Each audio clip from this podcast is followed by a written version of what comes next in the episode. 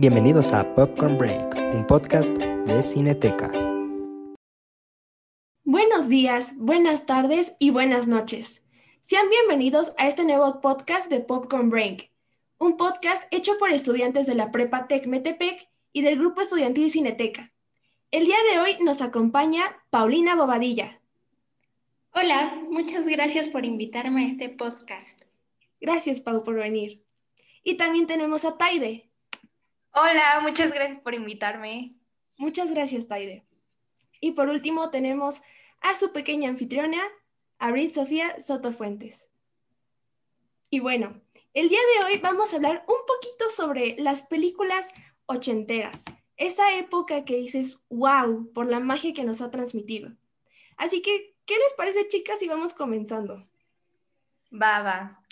Pues hablar de los ochentas es como algo mágico, es trasladarse al pasado y ver todos los adolescentes y los jóvenes vestirse, hablar, bailar de una manera totalmente diferente y distinta. ¿Ustedes qué opinan? Yo creo que los 80 fue una década maravillosa. Si es bien dicho, es de que el pasado fue lo mejor, lo del pasado fue lo mejor. Y creo que si existiera como una máquina del tiempo, queríamos, nos gustaría regresar a los 80.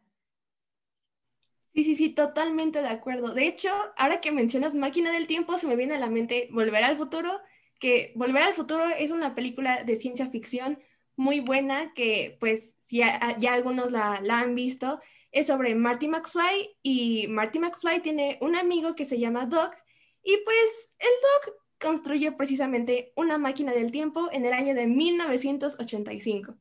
Pero no sé si se acuerdan qué es lo que pasa en esta película, amigas.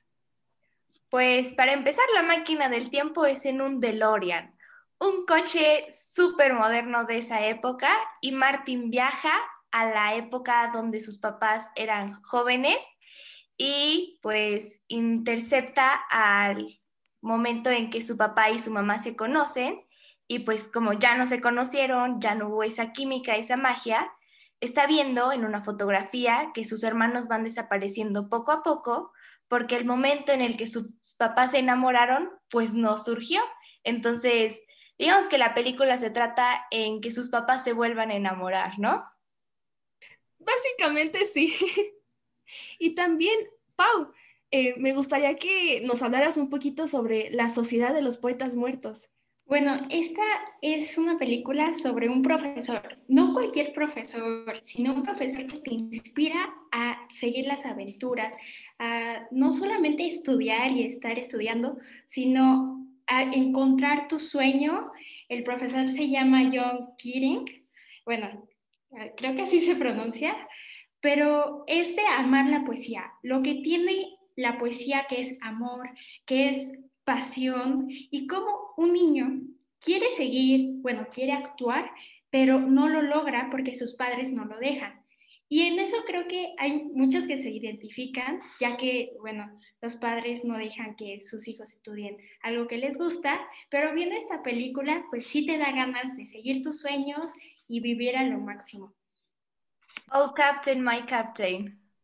Oh, frase icónica de esa película. Y de hecho, un pequeño dato curioso es que esta película, digamos que es como coming of age, por lo mismo de que los adolescentes, a pesar de los problemas que tenían, logran enfrentarlos y pues ahora sí que salir al mundo y mejorar ante ellos y ante las demás personas. Y bueno, eh, no sé si me quieren comentar algún otro clásico de clásicos o coming of age movie. Pues entre clásicos y coming of age movie tenemos Ferris Bueller Day Off, que narra la historia de Ferris, un adolescente en Chicago en los años 80 que se va de pinta. De hecho, la película en español se llama Día de Pinta.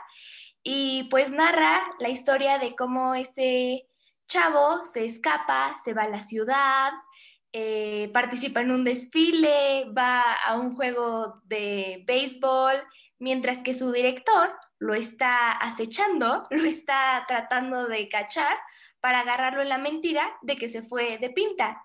Es una película increíble, buenísima y pues es un clásico y también vemos como pues Ferris madura y pues sale como un coming of.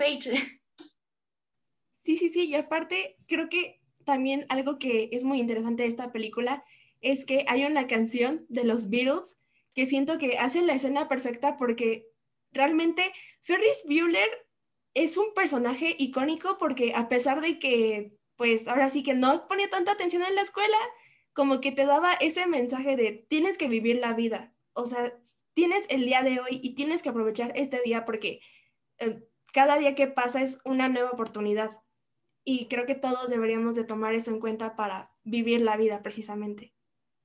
También tenemos eh, otra película que se llama Top Gun. Esperamos que alguno de ustedes la haya visto. Eh, Pau, ¿has visto Top Gun? Eh, bueno, he visto una parte, pero el Top Gun trata de un joven piloto que acude a una prestigiosa eh, escuela aérea. Ahí tiene que enfrentar pues varios problemas porque desarrolla una intensa rivalidad con otro piloto y de hecho, bueno, no sé si vaya a ser este año o el próximo, pero van a sacar como el remake de la película con Tom Cruise. Entonces, pues esperemos que esté, esté padre. De hecho, por la misma pandemia pospusieron el estreno de la película, pero como dices, Pau, ojalá, ojalá la saquen al menos o este año o el próximo. Así que, pues ojalá que sí la saquen. A ver, ¿qué, otras películas se les ocurren, amigas? Pues tenemos estas películas, la mayoría de las películas de los ochentas son de adolescentes, viviendo su vida súper tranquilos, súper relajados, eh, sin ninguna preocupación, como The Breakfast Club, por ejemplo, tenemos estos cinco estudiantes que los castigan y tienen que ir a la escuela un sábado por la mañana y estar todo el día.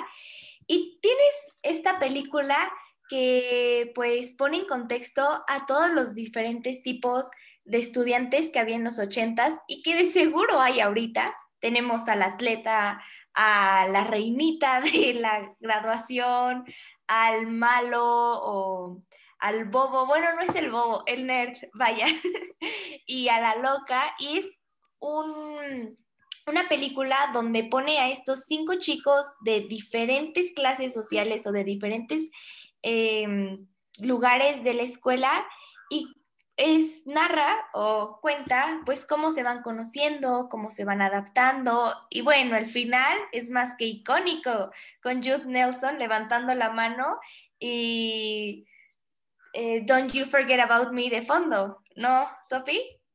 Sí, sí, sí. Además, algo que también eh, mencionaste de esa escena, y no sé si alguno de ustedes haya visto la película de Bumblebee, pero en Bumblebee dan como pequeñas referencias a los ochentas y una de ellas es precisamente la última escena de The Breakfast Club, cuando ahora sí que el bravucón levanta la mano y pues claramente de fondo, como dijiste Taide, suena Don't You Forget About Me de el grupo o solista, no recuerdo bien, Simple Minds, pero sí. Ah, y otro dato curioso es que esta, esta canción sale también en The Kissing Booth, en la primera, cuando eh, se gradúa ahora sí que el chico protagonista de esta película. Y pues aquí podemos como irnos dando un poquito cuenta sobre cómo es que los ochentas ha ido afectando a las películas de esta nueva generación. Así que, em, ¿qué les parece si pasamos como a ese tema? Sí, sí. Hablando de Breakfast Club, es que qué película tan más icónica y claro que la mencionan en varias películas. También tenemos la de Pitch Perfect. No sé si te acuerdes, al final ganan cantando la de Don't You Forget About Me. Eh, las, las chicas de acapela. Claro, las ochentas los los representan en todas las películas, en casi muchas películas, porque fue una época muy increíble. Exacto, exacto.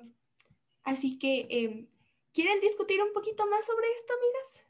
Sí, claro. Va que va.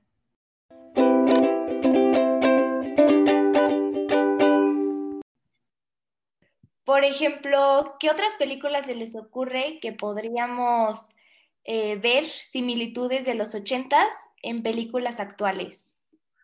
Pau, ¿se te ocurre alguna?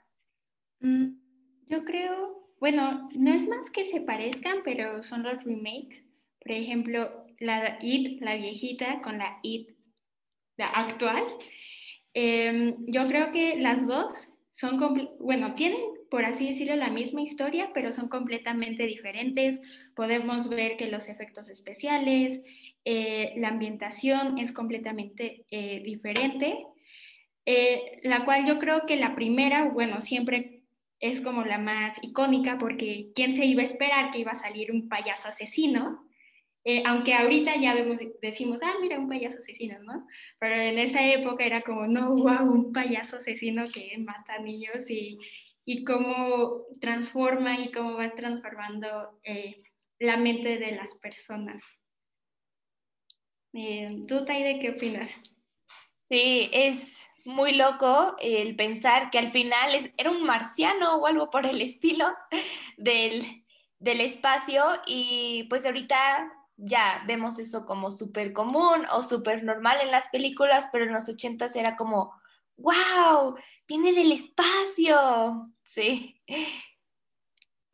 Y pues ahora sí que, de hecho, em, ahora sí que pues como cambiaron literalmente toda la historia, pues es porque se va como modernizando, ¿no? Y lo mismo, tenemos el gran libro de It, de el grandioso, poderoso Stephen King, que, o sea, no se compara para nada, pero para nada, ni siquiera, ni con la película original, ni con las del remake, porque digamos que el libro es un poco más em, explícito en comparación de las películas.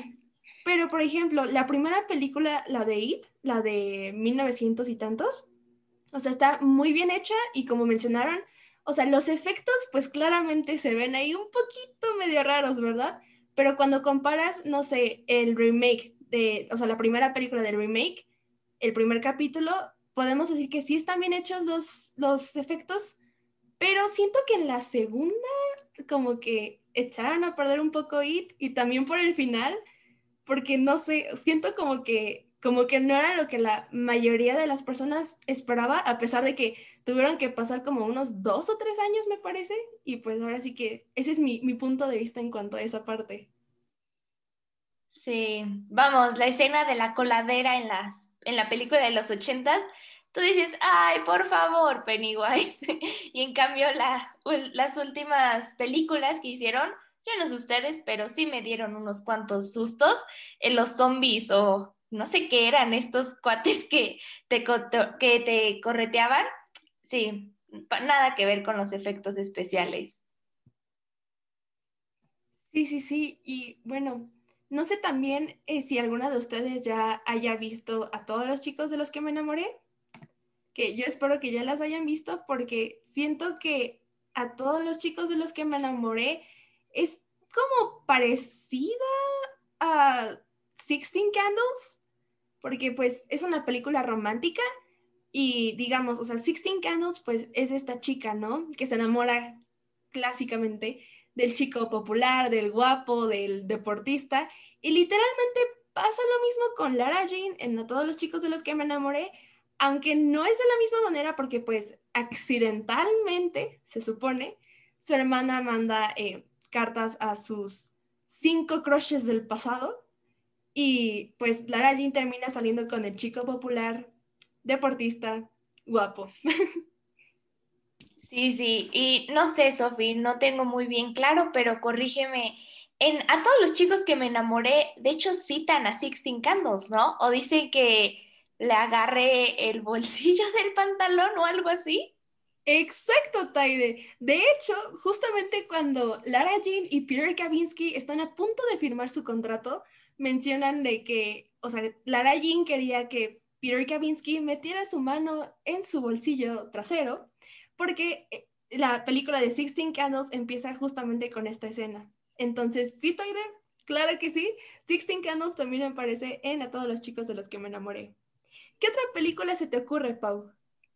¿Qué otra película? Mm, yo creo que sería el remake de Footloose.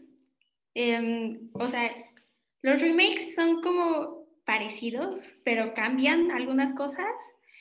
Pero yo creo que siempre la original va a ser como la mejor. porque como había dicho Connie, es como el wow, el wow, el como lo mejor, ya que es la primera vez que ves esta película. Y ya, lo, ves la segunda parte o bueno, el remake y dices como, mm, pero aquí es diferente o así. entonces yo creo que eh, esas son como diferencias que, pero también que los 80 tuvo unos grandes impactos en estas películas, en estos remakes. Entonces creo que Footloose también es un gran ejemplo. ¿Tú qué opinas, Sofía? Pues la verdad, eh, tengo que decir que jamás, pero jamás he visto la primera de Footloose. Sin embargo, vi el remake y digo, a pesar de que no he visto la original, creo que fue una buena película, me entretuvo y no sé, siempre que hablamos de Footloose, al menos en familia o con amigos, me recuerda un poco a Dirty Dancing. No sé si alguno de ustedes la haya visto. Por supuesto, es un clásico de los ochentas. Como que en los ochentas tenían también muy, muy en claro y muy fuerte el tema del baile, el tema de películas sobre chavos que bailaran, que sacaran su alma en la pista. Por ejemplo, en Dirty Dancing vemos como esta chica que va a un hotel o va de vacaciones con su familia, eh, se enamora de uno de los que trabajan ahí y por azares del destino tiene que ayudarlo en una competencia de baile. Bueno, pero esta chica yo creo que tiene dos pies izquierdos y le cuesta un trabajo bailar vemos eh, cómo pues se entrena, cómo va practicando, cómo va aprendiendo poco a poco. Tenemos la canción de Hey Baby en el bosque, en, la, en el río, cuando están practicando. Y bueno, es que en verdad es un clásico, pero yo creo que lo más importante es que vemos cómo los papás, o bueno, los adultos en esa época veían esos bailes, esos tipos de bailes en parejas tan, pues tan eh, raros, extraños, como nuevos. Y ahorita vemos, ay, un baile de los ochentas, ah, como súper casual. Y en cambio, no sé, nuestros papás ven el perreo o el reggaetón súper loco, súper fuera de contexto.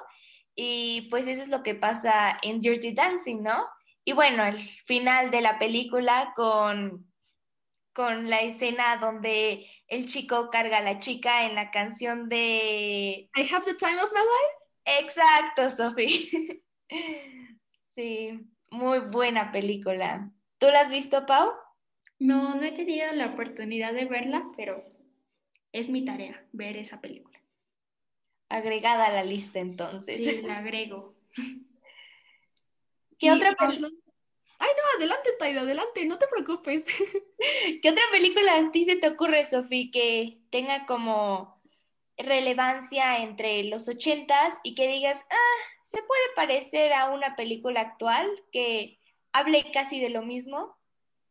Pues como ya habíamos mencionado, Breakfast Club a veces me recuerda un poco a las ventajas de ser invisible. Es decir, en The Breakfast Club te ponen a estos cinco chicos con diferentes personalidades y al mismo tiempo, en las ventajas de ser invisible tienes como a un grupo de personas, bueno, a un grupo de adolescentes, pero uno de ellos, pues ahora sí que tiene alguna enfermedad, tiene depresión, si no mal recuerdo. Y, por ejemplo, en The Breakfast Club, a pesar de que pues cada quien es diferente, no sé, como que a veces me pongo a pensar de que el chico bravucón, como lo maltrataban en su casa y em, le pegaban, eh, el cigarrillo, le quemaban así la piel y toda la cosa, o sea, digo, es algo fuerte que si lo comparas con las dos películas, pues al fin y al cabo ningún adolescente, niño, persona tiene que pasar por eso. Entonces, eso es algo que a mí me gusta de esas dos películas, aunque en lo personal prefiero las ventajas de ser invisible y es que, dudes, la, escena de, cuando Charlie y, y, ahora sí que está Emma Watson y Ezra Miller en el túnel, es como que se siente esa magia porque de fondo suena Heroes de, David Bowie y te transporta como a otro mundo, ¿saben? Entonces, sin duda, me quedo con las ventajas de ser invisible porque creo que es una excelente película. Bueno, es que David Bowie te puede transportar a cualquier lugar que quieras. Sí, no puedes comparar las ventajas de Ser Invisible con Breakfast Club. son películas increíbles, buenísimas, súper, súper recomendadas. Y pues sí, tienes razón. Eh, ves aquí a un grupo de chicos de contextos completamente diferentes que se unen y que pues salen adelante, ¿no? Sí, sí, sí, exacto. Hablando de Breakfast Club, es que el soundtrack de esas películas son buenísimas. En realidad, toda la música de los ochentas es icónica. Como, ¿qué canción se te ocurre, Pau, que salga en películas de los ochentas? Bueno, la principal de Ghostbusters. Yo creo que cuando uno menciona Ghostbusters, ¿qué, te, ¿qué se te viene a la mente? Pues la cancioncita, ¿no? Entonces yo creo que todos no la sabemos, aunque ni siquiera aunque no la hayamos visto, sabes eh, de esa canción. Yo creo que es muy buena canción, te da como ánimos. Es como una canción como, bueno, a mí me transmite como felicidad, no sé y hasta cuando la escucho me da ganas de ver la película. Entonces yo creo que Ghostbusters es muy buen ejemplo de esa canción que es muy buena. Y no sé, ¿cuál más se te ocurre, Sophie? Pues ahora que mencionas Ghostbusters y que, o sea, independientemente, aunque no hayas visto la película, siento que eso es algo como, como característico del cine. A pesar de que no hayas visto esa película, o sea, siempre te ponen como alguna canción para que tú luego, luego la identifiques y es como que digas, ah, pues, ¿sabes qué? Voy a ver esta película porque pues la canción es buena, ¿no? Entonces, ese es como el pequeño gancho que hay también. Y, por ejemplo, otro, otro gran ejemplo que también tenemos sería eh, Rocky. No sé si alguno de ustedes ya ya la haya visto, pero Eye of the Tiger cuando la escuchas, luego, luego se te viene a la mente esa película. Yo, en lo personal, no he tenido el gusto de ver esa película, pero mi papá le fascina y también le fascina por el mismo soundtrack que tiene esta película. A mí también me fascina Rocky. Sí, escuchas Eye of the Tiger y te llega la motivación, como la inspiración de, sí, a salir adelante, a correr esas, esa playa por la que corría Rocky o subir todas esas escaleras que subía Rocky para entrenar. Sí, es increíble la música, lo que hace en las películas, como ese sentimiento. Em, no sé, otro ejemplo, pues The Breakfast Club. Es que en verdad esa película es un clásico y el final de, esa película con la canción de Don't You Forget About Me, igual como que te transmite ese sentimiento de, ah, quedaron bien, quedaron todos felices. Sí. ¿Algún otro ejemplo se les ocurre, chicas? Mm, bueno, de hecho, eh, yo soy una persona que ama Stranger Things porque precisamente habla sobre los ochentas y como dos canciones que se me vienen a la mente son las de, Ghostbusters porque hacen una pequeña referencia en la segunda temporada cuando es el capítulo de Halloween, porque los niños se disfrazan precisamente de los cazafantasmas. Y también con la canción de Every Breath You Take, porque te dan como ese punto de vista de que esa canción puede ser o romántica o como tipo acechador, por, por lo mismo que dice la canción. Y creo que Every Breath You Take no sale en alguna otra película o serie que yo recuerde, pero sí, cada que escucho música de los 80 se me viene a la mente películas o series que, em, eran de, de aquella época o que forman parte de películas o series actuales. Y no sé si alguien tenga algún dato curioso por ahí. Yo tengo un dato curioso de Every Breath You Take. Eh, la banda que lo canta es The Police y pues el, el cantante principal era, ya saben, un, guapetón, un chavo que conquistaba a todas las chicas que quería, todos querían con él y así. Y pues esa canción la, o la escribió, bueno, la, se inspiró en una de sus conquistas con una chica que, pues sí, al principio, ah, vale, te voy a dar una oportunidad, ¿no? pero como que se aburrió de él, no sé qué pasó, que lo dejó, y él así como, ¿cómo me vas a dejar a mí? Yo soy el poderosísimo hombre que así. Y pues esa canción se inspiró en, esa, en ese amor roto, en ese corazón roto que tuvo el cantante y pues sí, es increíble pues el contexto que a veces algunas canciones tienen. No sé si se les ocurre alguna otra canción con un contexto que dices, wow, eso yo no sabía. Mm, la verdad es que no, no sé ningún dato, pero también otra tarea es investigar. Exacto.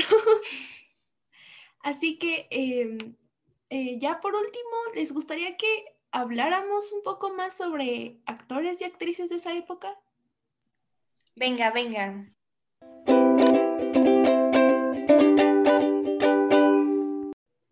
Bueno, en esa época tenemos a grandes actores.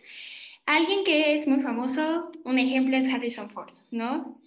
Indiana Jones en esa época fue wow. El antropólogo que busca la aventura, eh, Harrison Ford, yo creo que es un gran actor, que bueno, en los 80 fue de Indiana Jones, pero también estuvo en Star Wars, que creo que, bueno, también Star Wars es como wow. Em, y alguien que, bueno, ahorita ya no es tan famoso, pero fue en esa época muy, muy famoso, se llama Tom Selleck Sale en Tres hombres y un bebé, Jinetes en la sombra, Magnum. Bueno, él fue también en esa época un gran actor y ahorita los papás eh, lo conocen mucho y lo admiran. Em, yo lo conocí porque salí en una, en una de mis series favoritas que se llama Friends.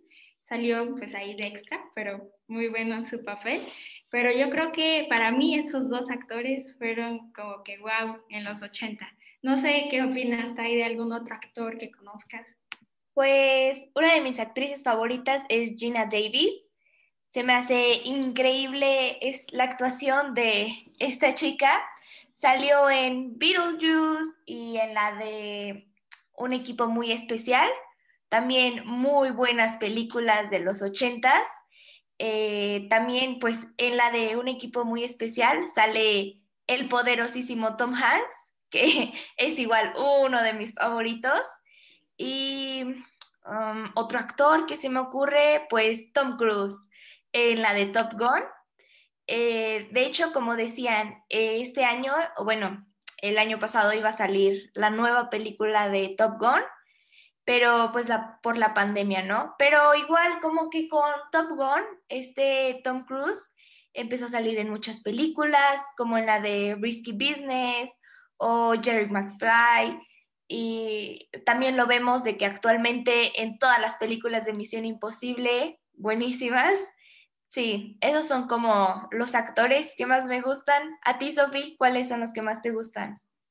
Debo de admitir que a pesar de que yo veía películas de los ochentas estando muy chiquita, siempre tuve un crush en Richard Gere, Gere, nunca supe cómo pronunciar su apellido, pero es que literalmente ese hombre me, me hacía decir como, wow, o sea, es un excelente actor y, o sea, salió en Gigolo Americano, Reto al Destino, y bueno, esta película no es precisamente de los ochentas, pero sale con J-Lo en Bailamos, y el hecho de ver a este actor ahí bailando y con la canción de tango de fondo me hacía tener un crush más enorme en este enorme actor. No sé si alguna de ustedes haya escuchado sobre Meg Ryan. Oh, sí, Meg Ryan sale, bueno, en una película, creo que con Tom Hanks. También sale, su película como que fue la más famosa, eh, siento, que la de cuando Harry conoce a Sally, pues es muy buena película. También estaba investigando, la verdad no me acuerdo de qué personaje, pero que salió en Top Gun, como que me impresionó. Entonces, bueno, en las películas que aparecen que salió, apareció ella. Entonces yo creo que es también muy buena actriz. Sí, tenemos a varios actores y actrices icónicos de los ochentas que aún los seguimos viendo en pantalla y aún tienen ese gran impacto eh, pues en las películas. Es que en verdad los ochentas hablar de las películas, de la música, de la moda, de todo, es un gran, gran impacto en la sociedad, en la actualidad, como en nuestra generación. No sé, ¿tú qué opinas, Sofi, sobre cómo ese impacto que ha tenido los ochentas? Creo que ciertamente el impacto que ha tenido es tanto en cine, como televisión, como moda, em, eh, también en la música. Digamos que de cierta forma siempre he pensado que el cine se inspira de otro cine, ¿saben? O sea, las películas que vemos hoy en día en, bueno, ya no, ya no es en las salas, pero virtualmente en plataformas.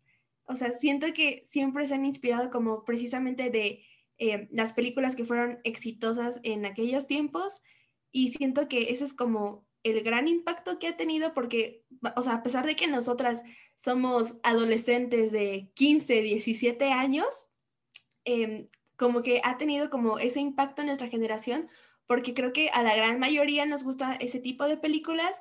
Y ahora sí que algo que también me gusta del cine es que te ponen la película y toda, toda, toda esa sala em, siente lo mismo al mismo tiempo. Y creo que eso es algo que me encanta del cine y, y pues eso, o sea, te transporta, te llena de magia, te llena de alegría, tristeza y pues de muchas cosas, ¿no? No sé, tú, Pau, ¿qué piensas sobre esto?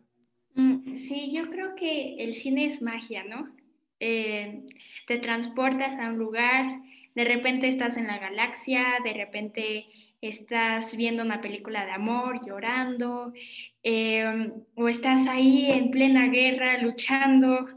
Entonces yo creo que es que te transporta, eh, te hace, o sea, despegarte como de tu mundo y irte a un mundo, a tu mundo imaginario, a tu mundo de, wow, yo quiero ser, no sé, Lara Jean, ¿no? Es un ejemplo. O yo quiero ser la princesa Leia, yo quiero ser, eh, no sé, cualquier personaje, yo quiero ser Darth Vader, ¿no? Literalmente.